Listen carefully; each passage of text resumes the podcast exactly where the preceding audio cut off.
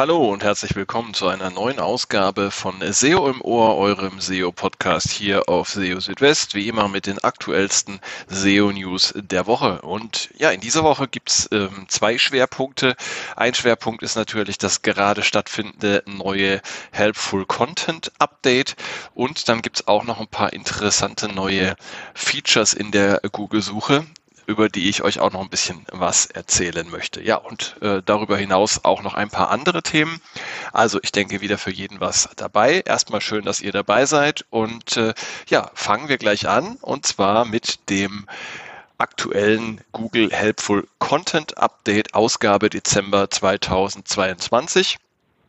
Ähm, das äh, Helpful Content Update äh, hatte ja erstmal statt, erstmals stattgefunden im August dieses Jahres und hatte damals nur die englischsprachigen Suchergebnisse beziehungsweise englischsprachige Suchanfragen betroffen. Und äh, ja, jetzt gibt es eben eine neue Ausgabe vom Helpful Content Update. Ähm, und überraschenderweise sind diesmal alle Sprachen betroffen. Ähm, ja, was insbesondere halt hierzulande im Dachraum, also Deutschland, Österreich, Schweiz auch ähm, interessant ist, aber natürlich auch in allen anderen Sprachregionen weltweit. Ja, also das heißt, äh, dieses Update könnte dieses Mal auch tatsächlich Auswirkungen haben auf die Suchergebnisse hier in äh, Deutschland, Österreich, der Schweiz. Und ja, es ist spannend abzuwarten oder zu beobachten, was dann letztendlich sich da tun wird. Ähm, das Update soll zwei Wochen lang oder bis zu zwei Wochen lang dauern. Das heißt also, in dieser Zeit können Schwankungen nach unten oder nach oben, je nach Website passieren. Und wie bei Google Core Updates zum Beispiel auch, sollte man erst nach dem Abschluss eines solchen Rollouts dann ein Fazit ziehen. Alles, was davor passiert, ist nur unter Vorbehalt. Diese Helpful Content Updates, also gab jetzt schon zwei an der Zahl, die haben zum Ziel, hilfreiche Inhalte, wie der Name schon vermuten lässt, hilfreiche Inhalte in den Suchergebnissen nach vorne zu bringen. Hilfreiche Inhalte sind Inhalte aus äh, Google-Sicht, die eben für die Nutzerinnen und Nutzer erstellt wurden, die da tatsächlich äh, ihnen einen Mehrwert bieten sollen und die eben nicht nur dazu erstellt worden sind, in äh, der Suche von Google gute Rankings zu erzielen. So, und ähm, eine Frage, die natürlich heutzutage auch spannend ist, ähm, bezieht sich auf den Ursprung der Inhalte. Also es sind zum Beispiel Inhalte, die per äh, künstliche Intelligenz, KI, ähm, erstellt wurden, grundsätzlich schlecht äh, mit Blick auf das Helpful Content Update oder nicht. Gerade eben auch äh, im Hinblick darauf, dass diese Inhalte immer menschenähnlicher werden und ähm, ja auch immer weniger unterscheidbar sind ähm, von Inhalten, die tatsächlich von Menschen geschrieben wurden. Da gibt es ja inzwischen wirklich beeindruckende Ergebnisse. Ähm, auch das wird man beobachten äh, müssen. Ähm, hier gilt momentan zumindest noch die Empfehlung, wenn man ähm, KI verwendet zum Erstellen von Texten zum Beispiel, dann äh, sollte zumindest danach noch eine äh, Überprüfung, eine Qualitätssicherung durch Menschen stattfinden, gegebenenfalls auch ähm, Anpassungen oder Veränderungen. Ähm, aber man sollte keinesfalls äh, KI-Inhalte einfach so, wie sie ähm, ausgegeben werden, übernehmen auf eine Webseite. Das kann tatsächlich dann äh, nach hinten losgehen. Ja, also bleibt abzuwarten, was ähm, dieses Helpful Content Update vom Dezember uns bringen wird. Ich hatte ja schon ein bisschen damit gerechnet, dass es ein größeres Update geben wird im Dezember, denn wir hatten ja so um den 30. November herum schon stärkere Bewegungen auf den Suchergebnisseiten gesehen, äh, beobachten können und das ist ja oftmals ein Vorbote für ein solches größeres Update. Ich hätte eher auf ein äh, neues Core-Update getippt, aber der Dezember äh, ist ja noch lange nicht vorbei und wie wir Google kennen, ist es auch durchaus möglich, dass äh, ja entweder kurz nach dem Helpful Content Update oder vielleicht sogar schon überlappend auch noch ein Core-Update folgen wird. Da dürfen wir weiterhin gespannt sein. Ja, und dann gab es in dieser Woche tatsächlich auch noch ein paar interessante und schöne neue Features für die Suche. Was ich persönlich ähm, toll finde, ist, dass jetzt auch ähm, für die Desktop-Suche das sogenannte Continuous Scrolling ausgerollt wurde. Hinter dem Begriff Continuous Scrolling äh, verbirgt sich letztendlich einfach nur ähm, eine Suchergebnisseite ohne Blättern, also zumindest mal für die ersten äh, 60 Suchergebnisse jetzt in der Desktop-Suche, ähm, kann man jetzt einfach durchscrollen, ohne eben auf Weiter oder auf eine Seitenzahl klicken zu müssen. Und das, das Ganze, ähm, also dieses Continuous Scrolling, das ähm, gibt es ja schon seit längerer Zeit auch in der mobilen Suche, seit Oktober 2021 in den USA schon verfügbar und August 22, also dieses Jahr, ähm, wurde es dann auch in der deutschsprachigen mobilen Suche eingeführt. Ähm, und für die Desktop-Suche gab es das bisher eben noch nicht. Und das ist jetzt eben anders. Äh, für die USA hat Google das Ganze jetzt auch ausgerollt für englischsprachige Suchanfragen in den USA, um korrekt zu sein. Und ja, wie gesagt, damit rücken die Suchergebnisse, ähm, die hinter den Top 10 sich befinden, ein bisschen näher ran an die, an die ersten Treffer, was sich dann letztendlich auch auf die Zahl der Impressionen, Zahl der Klicks, äh, die Klickrate damit auch auswirken kann. Das muss man dann beobachten, wie dann tatsächlich da die Auswirkungen sind, rein aus äh, Nutzerperspektive ist es sowieso viel schöner, einfach durchscrollen zu können, anstatt dann weiterklicken zu müssen. Das war Suche-Feature Nummer eins, was es neu gab. Und ähm, ja, dann gab es noch ein anderes äh, neues Suche-Feature und zwar Search Refinement oder themenbasierte Filter. Die hat Google jetzt auch zunächst einmal für englischsprachige Suchergebnisse in den USA ausgerollt. Das Ganze hatte Google auch schon auf der diesjährigen Search On vorgestellt. Ähm, und zwar werden dann je nach Suchanfrage ähm, themenbasierte Filter angezeigt, so als Tabs äh, oberhalb der Suchergebnisse. Und äh, ja, je nachdem, äh, wonach ihr gesucht habt, werden dann da andere Filtermöglichkeiten angezeigt. Also wenn man zum Beispiel nach Search Engine Optimization sucht, dann äh, bekommt man als Filtermöglichkeit zum Beispiel Unternehmen oder auch Podcasts ähm, und ihr könnt es dann einfach durchklicken und die Suchergebnisse dann verfeinern bzw. filtern.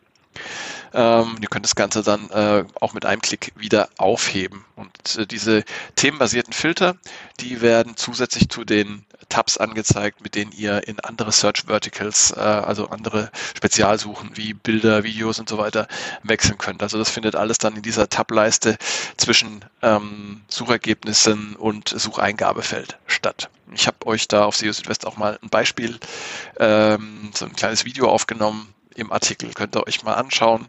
Ist ziemlich cool. Und ihr könnt es auch selber ausprobieren. Ihr müsst halt einfach ähm, eine US-Suchergebnisseite auswählen. Da gibt es ja verschiedene Plugins für Chrome, mit denen ihr das dann machen könnt.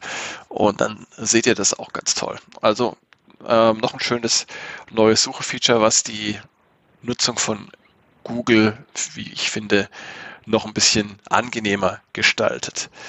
So, dann ähm, vielleicht noch ein bisschen SEO Basics, äh, Thema HTML Sitemap. Ähm, meisten von euch werden wahrscheinlich wissen, was eine HTML Sitemap ist. Ähm, das ist im Prinzip eine Seite, auf der äh, die wichtigsten ähm, Unterseiten einer Website aufgeführt sind, meistens auch noch in so einer ähm, Struktur, in einer Baumstruktur.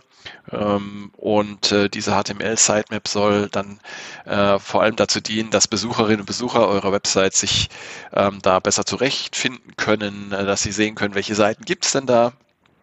Ähm, aber auch für Suchmaschinen wie Google äh, kann so eine HTML-Sitemap äh, Orientierung bieten, ähm, zum Beispiel dann einfach beim Crawlen, damit dann die wichtigsten URLs dann auch den Weg in den Google Index finden können oder zumindest erstmal gecrawlt werden können, damit sie dann indexiert werden können. Und äh, ja, zu den HTML Sitemaps gab es jetzt von John Müller auf äh, Mastodon ein, eine ziemlich ja, klare Aussage.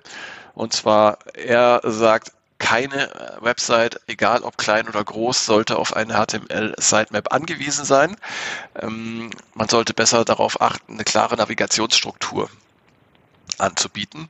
Und äh, dann ist so eine HTML-Sitemap eben äh, obsolet. Äh, mit einer klaren Navigationsstruktur ist gemeint, dass sich die verschiedenen Unterseiten, Kategorien, Landingpages und Bereiche einer Website, dass die sich eben nach intuitiven äh, Gesichtspunkten ähm, ja, durchklicken und, und finden lassen, dass man sich also auf einer Website relativ schnell zurechtfindet. Klassisches Beispiel ist so eine Baumstruktur. Auf der ersten Ebene habt ihr die Homepage, darunter dann die Hauptkategorien, darunter gegebenenfalls auch Unterkategorien und dann die Landingpages. Und das Ganze sollte eben so intuitiv ähm, aufgebaut sein, dass man eben so eine HTML-Sitemap auch gar nicht benötigt. Und ähm, ja, was für die Besucherinnen und Besucher dann gut ist, ähm, so eine gut aufgebaute äh, Seitenarchitektur, das ist natürlich dann auch für die Crawler der Suchmaschinen ähm, hilfreich. Ja, und dann habe ich noch ein Thema und zwar ähm, Google empfiehlt, und das klingt jetzt zunächst mal ziemlich banal, man sollte auf die Qualität der wichtigsten Seiten einer Website achten. Ähm, warum habe ich das jetzt trotzdem hier dabei? ähm, in dieser äh, Podcast-Folge, weil es ähm, ja vielfach eben doch vergessen wird, dass äh, man hier Schwerpunkte setzen muss oder priorisieren muss. Ähm, also wenn ihr zum Beispiel eine Website habt äh, mit vielen, vielen Unterseiten und vielen, vielen Kategorien und ihr nicht wisst, welche Seiten ihr da als erstes verbessern sollt, dann fangt am besten mit den wichtigsten Seiten an und äh, zu den wichtigsten Seiten gehört zum Beispiel fast immer die Homepage. Und ähm, John Müller hat auch geschrieben, wenn die wichtigste Seite einer Website, wie zum Beispiel die Homepage, schlecht ist, dann ähm, sei das auch für die Suche beziehungsweise mit Blick auf jeden Algorithmus, so hat er es geschrieben, dann sei das mit Blick auf jeden Algorithmus schlecht. Ähm, und ähm, ja, es gibt aber laut John Müller keinen Prozentsatz ab äh, äh von, von hochwertigen Seiten, ähm, den man tatsächlich erreichen muss. Äh, man sollte eine Website dann eher durch die Augen eines durchschnittlichen Nutzers betrachten und überlegen, was äh, dieser denkt, wenn er die Website besucht und ähm, konzentriert euch dabei eben auf die wichtigsten äh, Seiten eurer Website, das heißt die Homepage und andere wichtige Seiten wie Kategorieseiten. Ihr könnt dabei auch zum Beispiel gucken, welche Seiten haben denn den meisten Suche-Traffic oder welche Seiten sind für euch besonders wichtig. Ähm, aus Keyword-Sicht und äh, äh, ihr könnt euch auch vielleicht in der Sichtbarkeit der, der einzelnen Seiten orientieren. Also da gibt es verschiedene Kriterien, die ihr da je nachdem anwenden könnt. Ja, und damit sind wir auch schon wieder durch mit der heutigen Ausgabe von SEO im Ohr. Ich freue mich, dass ihr wieder eingeschaltet habt und wie immer an dieser Stelle mein Hinweis, wenn ihr Fragen, Themenwünsche, Kritik äh, sonstiges habt, was ihr mir mitteilen wollt, dann meldet euch sehr gerne. Ihr könnt mir gerne eine E-Mail schreiben an info.seo-südwest.de oder ihr erreicht mich auch über die verschiedenen sozialen Netzwerke. Die sind alle auch auf SEO Südwest angegeben. Die nächste Podcast-Folge gibt es dann in etwa einer Woche und in der Zwischenzeit, ihr wisst es, halte ich euch auf dem Laufenden auf SEO Südwest täglich mit den aktuellsten SEO-News. Ja, das war's jetzt wirklich. Macht's gut erstmal. Bis dahin. Ciao, ciao. Euer Christian.